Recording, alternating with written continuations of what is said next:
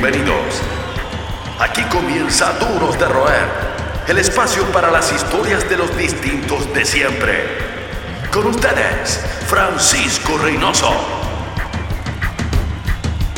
El distinto de siempre de hoy es particularmente multifacético. Amante de la adrenalina, se crió en Estados Unidos sobre un skate escuchando rock casi como algo terapéutico.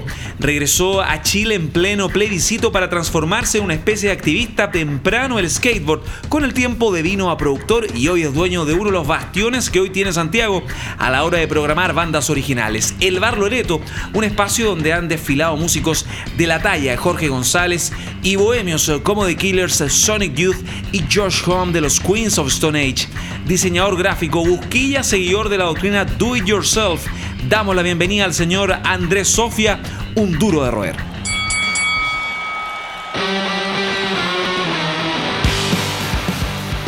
¿Qué tal Andrés? Bienvenido a Duros de Roer.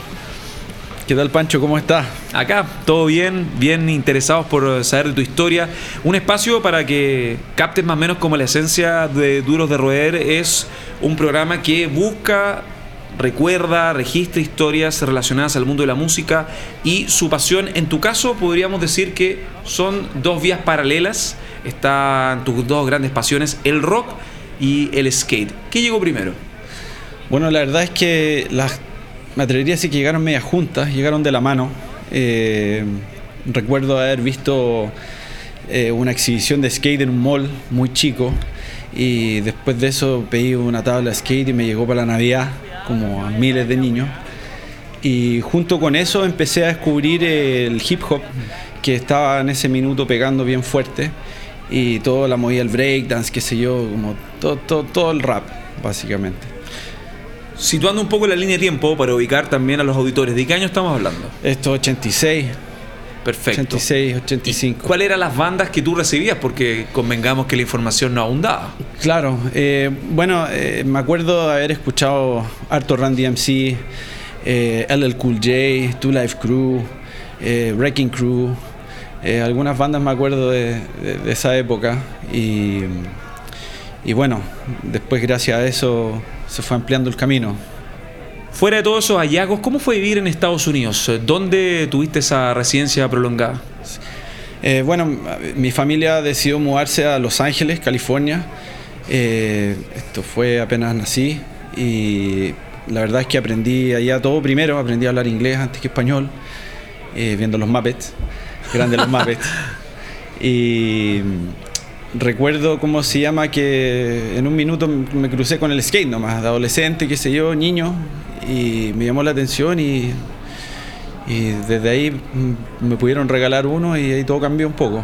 Hablábamos de estímulos del hip hop, pero ¿cuándo también llega el rock a tu vida? Estaba Ram DMC, que eran grupos raperos, hip hoperos, con Def Jam, el sello Rick Rubin, con Russell Simmons, pero era un hip hop de ética rockera. Entonces, ¿cómo fueron también los estímulos del mundo de las guitarras fuera del skate? Sí, a mí en el fondo el, rock se me presentó en, dos momentos, por decirlo.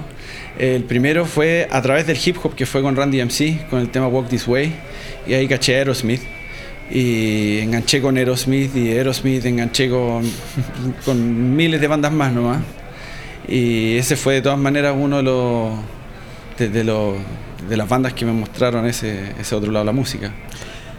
Luego de esa experiencia en Estados Unidos, entiendo que por ahí por el 88 vuelves a Chile. Claro. Ahí, ahí en el límite, en la frontera de, eh, la llegada anhelada de la transición democrática, un país con vientos de cambio, luego el apagón cultural. ¿Cómo fue para ti esa reinserción social?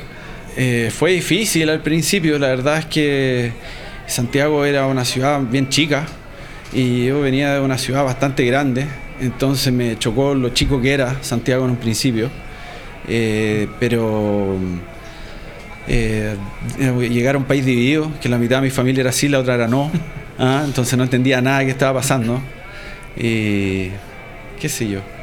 Fue un momento especial, yo creo, en la historia de Chile ese año. Y en cuanto a la adaptación, el tema del colegio debe haber sido un tópico bien particular, cómo adaptarse a una cultura, como tú mencionabas, un país sumamente polarizado a finales de los ochentas, pero también dentro de esa cultura que tú ya tenías, dentro de tu personalidad, dentro de tu identidad, entiendo que hay una polera de Kiss que una vez llegaste al colegio y como, te, como que te comienza esa polera de Kiss a abrir un círculo de amistades y también un recorrido en Chile. Claro, bueno, eh, al final de, mi, de mis tiempos en Estados Unidos ya empecé a conocer más bandas y una de esas era Kiss y recuerdo que pude comprar una polera, mi mamá me regaló una y fui a la semana al colegio con la polera porque era, no sé, me gustaba. Y se me acercó, se me acercaron un par de personas que de todas maneras eran como los más outcasts del colegio y rayando con la polera, que qué sé yo, que parece que acá no vendían muchas poleras o merchandise en esa época. Entonces como que llamó la atención. Yo creo que hoy en día una polera aquí da lo mismo. Pero en ese entonces, y bueno, una de esas personas eh, terminó siendo un, amigo del Cote Hurtado, de la revista Rocaxi, eh, que estaba en el mismo colegio donde yo llegué, que fue en Lo Castillo. Fanático de X. Fanático de X, como, como después me vine a enterar. Y, por ahí también conociendo gente, conociendo gente y abriendo diferentes caminos de música. Pues llegó el grunge y rayando con el grunge y un montón de bandas también. Entrando a los 90 llega el grunge, como tú mencionabas, pero también comienza a acentuarse tu pasión y tu rol activo en el skate. Nosotros te consideramos, al conocer tu historia, tu línea de tiempo, en los 80s y hasta lo que has desarrollado hoy, nosotros te consideramos como equipo una suerte de activista eh, del skate y de la contracultura, de los deportes extremos, de los espacios. Y mal que mal, tú también participaste en esta suerte de colectivo tras, corrígeme si estoy equivocado, el primer festival de skate, el primer campeonato de skate en Santiago, donde hiciste toda esta gestión partiendo de cero, a pulso. Me imagino que ha sido súper difícil reunirse con autoridades, tener la aprobación de la No hicimos nada de eso. De la municipalidad en cuestión. Ah, fue la mala. Más o menos. ¿Dónde fue? Cuéntame cómo fue ese primer campeonato de skate. ¿Dónde eso fue, en, el colegio Don Bosco, ahí en la Gran Avenida. Eh, un amigo que había sido exalumno, que nos conocimos en la universidad en diseño. Eh, él había estado ahí y entre los dos, él estaba rayando haciendo rampa. Y dijimos, bueno, hagamos un campeonato. Y listo y se llenó. No, no, no nos esperábamos, pero se llenó, se llenó. Cobramos. A la mala y todo se llenó. Sí, cobramos. La mamá cobraba 500 pesos. no, fue, fue épico. ¿Qué año fue eso? Yo creo que eso fue el 97. Perfecto. 97. Son los que mantienen encendida la llama del rock. Seguimos conversando con los duros de roer. Seguimos con Andrés Sofía, nuestro distinto de siempre, acá en eh, Duros de Roer, una plataforma para historias, parte importante del patrimonio del underground, gente que ha hecho cosas a pulso y mira hasta dónde has llegado Andrés. Si tuviéramos que hacer un parangón entre el mundo de las tablas, el skate y demás, y el rock and roll, ¿cuáles serían, eh, cuál sería el paralelismo, las similitudes? Porque imagino que hay muchas cosas en común. Eh, dentro del foco de interés entre el skate o las tablas y el rock and roll. De hecho, ha desarrollado muchos trabajos o muchos proyectos eh, con marcas involucradas y que unen ambos planetas, ¿no? Ambos universos. Sí, bueno, yo creo que el, skate junto con la música, eh, al igual que otras artes, van todos de la mano. Entonces se va dando naturalmente. La verdad es que la sinergia que la música hace con, el skate, la, inspiración que da para salir, andar, ¿ah? o, viceversa también, de querer escuchar una canción andando, de alucinar, de ver un, un, video, de ver a alguien bueno andar. No sé, yo creo que son cosas que están, como te digo, van acompañados van juntos. ¿Cómo sientes que ha evolucionado el circuito eh, fuera de los riders y por la gente que está haciendo cosas importantes compitiendo también? A ver. En Chile y afuera, me refiero. Hay varios skaters que hace rato están haciendo carrera en Estados Unidos. Sí. Y que tuviste que crecer también. El skate, el skate está enorme ahora, o sea, está lleno de talentos, de chicos que están viajando por todos lados, que, que ya viven en el fondo la vida de skate, que, que, que están detrás de la, de la próxima session, y eso puede ser en cualquier parte del mundo. ¿ah? Entonces el skate ha crecido, falta un montón todavía, eh, pero se han construido hartas pistas, que es importante, porque eso hace que los niños conozcan más el skate. Y eventos faltan que se hagan más cosas, pero sí, se hacen cosas, se hacen cada vez más cosas, pero, pero falta todavía hacer más cosas, creo. En este recorrido, partiendo em, en, la modalidad del hazlo tú mismo, el 97 a la mala, eh, sin ninguna venia de nadie, simplemente de un colegio que te prestó como la infra para hacer el, primer como campeonato de, skate. eh, ya son más de dos décadas involucrados como en, instancias, fuera de la pasión que eh, viene de los ochentas.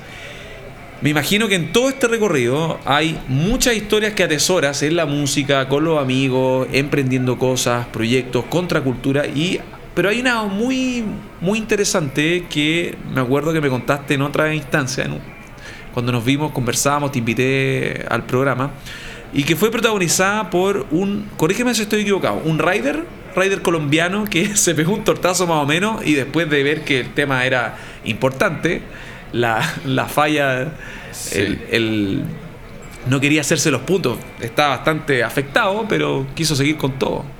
Sí, eso fue hace poco, la verdad, y fue, de, las cosas, de las cosas wow que he visto en vivo. Eh, un, amigo de Colombia, el Giancarlo González, eh, pasó por Chile y quería filmar una baranda que está en Puahuel, que es bastante grande, y obviamente que tenía que hacer un truco que no nadie había hecho. Entonces probó un par de veces, muy fácil, todo bien. Y en una de esas él se cae. Y se cae y se, se, corta la mano, se la raja con una losa que está levantada. Y al ver que, que no estaba bien, eh, afortunadamente a la vuelta de ese lugar hay una posta. Entonces lo, lo, vendábamos, qué sé yo, y, y partimos todos a dejarlo y y entró por urgencia y lo atendieron rápido. Entonces nosotros nos devolvimos a la baranda que estaba, sido todos los amigos. Y en esa pasa muy poco rato y él vuelve, vendado. Y nosotros dijimos, ¿qué pasó? ¿Qué te dijeron? ¿Qué sé yo? ¿Qué, qué, qué onda? dice, no, es que no me pueden poner los puntos todavía porque si no, no me voy a poder tirar la baranda. Y yo lo quedo mirando y le digo, ya, que ya no, no hace falta, no, no hay nada que probar, no, no, no, es que yo vine a hacer la baranda. Un campeón un campeón, un guerrero. Y viendo que él ya estaba decidido y que mi, intención de persuadirlo no funcionó, lo ayudé para que tapáramos bien esa losa, para que no volviese a caer ahí.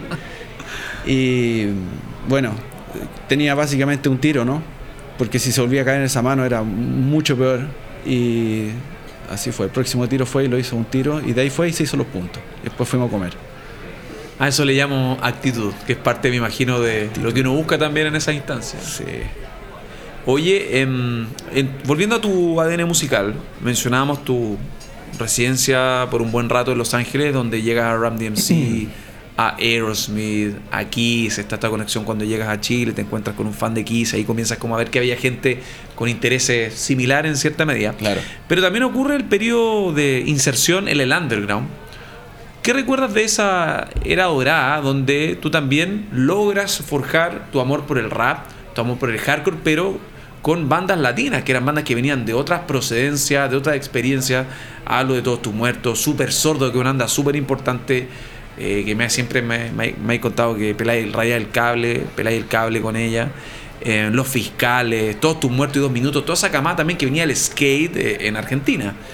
¿Cómo fue para ti eso? Y ¿Cómo llegaste a ese universo en Latinoamérica? Me quedó claro, me quedaron claras las referencias en Estados Unidos.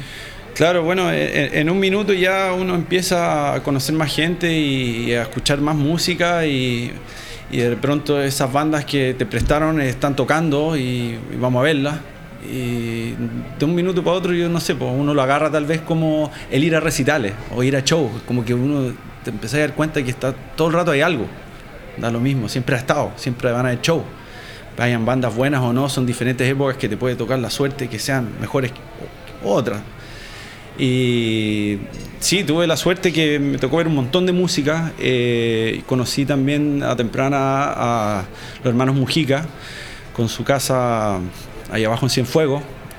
Eh, y eso también, claro, fue una influencia enorme, fue, fue conocer demasiada música y empezar a, ir a muchos shows y conocer muchas bandas chilenas que estaban sonando bien en ese minuto. Para la gente que no está al tanto, los hermanos Mujica de la revista Extravaganza, ¿trabajaste como fotógrafo, entiendo? Sí, sí, tuve, tuve, siempre me, ha apasionado la fotografía eh, como hobby y, y en ese entonces también tomaba fotos, tomaba fotos para ellos, íbamos a los shows, por eso me tocó ver hartos shows de esa época. Estaba todo pasando en la escena argentino-chilena, hay que decirlo, con dos minutos, todos tus muertos. Los Morton, Super Sordo, posteriormente ya Jaira, ¿no? Tremenda época el sello Culebra, lindos tiempos y hay varios registros que Hay aún conserva. Harta música, sí, harta música en esa época. Más que un club, una familia. Sigues junto a los duros de roer.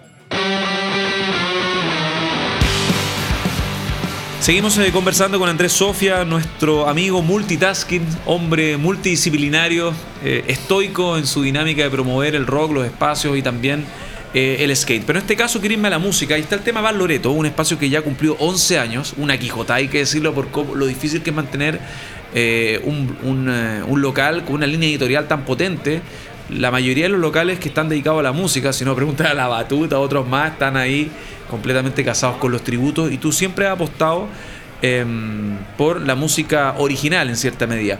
Pero fuera de eso, fuera de esa potente línea, quisiera saber y jugar a una suerte de mito o realidad. La primera, George Home carreteando hasta cerrar el boliche en el Valoreto. ¿Mito o realidad? Mito. Mito. Yo creo, yo no estaba. Pero George Home, entiendo, fue, fue, al, fue al local. Entonces, realidad, pero yo no estaba. Yo no estaba. Perfecto. Pero a mí me llegó eso también, debo, debo, decirlo, pero no hay fotos, no hay fotos. George Home no pasa piola. no, mira, si mal no me equivoco, Pancho, no, no era la verdad, me parece ahora haciendo memoria de que George Home efectivamente fue, pero no me parece que se quedó mucho ¿Cuál rato. fue el Kawin entonces? el que acaba de armar, no sé. no, no, nosotros escuchamos de diversas fuentes, nosotros tenemos un equipo súper riguroso y hicimos la investigación periodística, periodismo investigación, y entendemos que George Home por lo menos fue a Yo creo que fue, una mirada. Yo creo que fue, me, parece que estuvo. Perfecto. Mito realidad, volumen 2. John Spencer ninguneando una banda que tú llevaste a ver en vivo. Verdad. Verdad. Y buena ¿dónde John Spencer fuera de. Sí, sí. Buena, buena persona. Buena persona. Pero no, no le cayó en gracia a la banda que estaba tocando ese día que, que habíamos especialmente puesto eh, pensando que él podía ir. ¿Y qué banda era? No, claro, ¿para qué vamos a decir eso? No, ¿De qué estilo era la banda? rockabilly. Una banda rockabilly. Sí. Oh, ya. No hay tantas en Chile, así que vamos a hacer ahí en las redes sociales, vamos a hacer una pregunta no me para que la gente no me involucren en esos cabines. Según tú, ¿cuál fue la banda si la chuntas a la banda que ninguneó John Spencer, que putió John Spencer por mala, te ganas ahí una, un pase anual al, al bar Loreto auspiciado por el zar, el zar de la noche. No, Andrés Sofía. 3. Mito realidad. Capítulo 3. Sonic Youth estuvo en Loreto, pero por separado, básicamente porque el 2011, cuando Sonic Youth tocó en el maquinaria, Kim Gordon y Thurston Moore estaban completamente distanciados. Así fue, eh, ¿verdad? Fueron eh, en días separados para, nuestro, para nuestra sorpresa. Así que. ¿Y algún requerimiento? Porque Piola, me imagino. No, llegaron nomás, llegaron. Avisaron, creo que a alguien que tiene que haber dado aviso en la puerta, pero nada más. Mito 4. Mito 4. Em, los Killers reservando mesa cada vez que vienen a Chile. Pero antes que me respondas, tengo una pequeña duda. Em, cuando vienen estos artistas, me imagino que la taché, la persona que está con ellos en la producción, eh, hace una gestión, ellos pagan, porque tú les tienes que tener, me imagino, unos vinos, o van así como cualquier ser humano, se pone en la fila y el guarda dice, no, está lleno, tiene que esperar afuera. ¿Cómo eh, funciona eso? Ha pasado a veces también que ha llegado gente que debería entrar y que no puede entrar porque está lleno. Y llegan tal vez con una taché que no se identifica bien, o qué sé yo, ha pasado, ha pasado pero por lo general se da aviso nomás y son bienvenidos. O sea, Loreto es un espacio para todos. Yo, debo decir que una vez vi a Nico Oliveri fumándose un caño fuera. Nico Oliveri estuvo El local de la calle. Los Dwarfs, los Dwarfs pasaron por ahí. Tremendo, tremenda experiencia, me imagino, de todos los personajes que han pasado desfilado por el bar en Una hermosa fauna, una hermosa fauna ha pasado por ¿Has pensado hacer un registro del bar? Eh, hay registro en las redes sociales, la verdad. Pero, eh, así. no, acabado. No, no, no, al menos no, no tengo ese proyecto. Pero, pero hay hartas cosas. Estuvimos buscando para los 10 años de aniversario en las redes y está lleno, está lleno de recitales, hay mucha información. Mito Realidad, volumen 4. Había interrumpido la pregunta. Los Killers reservando mesa cada vez que vienen a Chile en tu bar. Las primeras veces que vinieron, más que siempre por decirlo, la- las primeras veces que vinieron, la primera vez que fueron lo pasaron tan bien y pegamos onda y terminamos carreteando, qué sé yo. Y ellos estaban enojados porque no, se, nos había acabado, no, no teníamos, qué sé yo, vino blanco. Eh, eh, querían tomar vino blanco, entonces para la próxima vez que, que, que anunciaron show, nos mandan un mail avisando que iban y que por favor tuviéramos vino blanco frío. Y así fue. Oye, fuera de lo de Bar Loreto, fuera de campeonatos como el Rey de Reyes, em, tampoco podemos dejar de lado este hobby, el- esta Quijotada volumen 4 que llevas a cabo, una de las, uno de los varios proye- proyectos atrevidos, que es la realización de shows, pero de bandas que literalmente te gustan a ti y es un gustito que a veces te das cuando da el Excel, cuando da el punto de equilibrio. Uno de ellos fue el concierto de Off, land de Keith Morris, el cantante de Circle Jerks, histórico de Black Flag, que parte de este mundo que también te ha apasionado, que es el mundo del skate, el mundo de los fanzines, el mundo eh, del pan rock, sobre todo el pan rock de Los Ángeles, que ha formado a tantas bandas, tantos fans, me incluyo también como fanático de la movida. Y finalmente traes a Off, un concierto que casi se cae, pero que lo sacaste a pulso, lo tuviste como que rearmar en cosa de horas. ¿Cómo fue esa experiencia a tope? Eh, esa experiencia fue bien intensa. La verdad es que se nos cayó, el, lo teníamos buqueado para la cúpula y la cúpula, no, recuerdo bien, pero eh, creo que el show era un jueves y el lunes se fueron a paro municipal todo, toda la gente y se frenó todo nomás, pues entonces se cayó el lugar porque estaban en huelga. Y es súper difícil buscar otro lugar en, Sí. al toque. Sí, fue al toque y, y también que pudiese más menos, porque quedó gente afuera ese día, pero más menos pudiese albergar lo que ya había vendido, habíamos vendido. Así que sí, lo pudimos sacar adelante, pero fue, fue intenso. Y fuera de eso, Keith Morris, este outsider, que de hecho entiendo todavía vive en el patio de, de Anthony Kiedis. Tiene una casa, Anthony Kiedis, Sí. y le arrienda una pieza. me- Algo así, al me menos fue por un rato. Me imagino. ¿Leíste el libro de Keith Morris? El No lo leí o no, no lo leí. bizarro. ¿Tú, tú lo leíste? Uno se siente opus al, al leer las historias de estos próceres que vivieron todo realmente entre los 70 y, Sí, son sobrevivientes. y los 80. Hablando sobre vivencia, Andrés, ¿te consideras un duro error? Sí, me considero un duro roer. ¿Por qué? Eh, Me considero duro roer mm, más que nada porque he sido afortunado de poder seguir con consecuencia las cosas que me gustan para vivir. He estado vinculado al skate y a la música y eso me ha hecho conocer gente que también tiene esas mismas pasiones y, y todavía no me he puesto el terno, así que estoy, estoy feliz por eso. Yo creo que ya fue eso. Para los matrimonios. Te he visto en matrimonio. Zapatilla también. Estoico. A ti también. Esto fue Duros de Roer Podcast. El club de los distintos de siempre. El último apaga la luz. Hasta la próxima.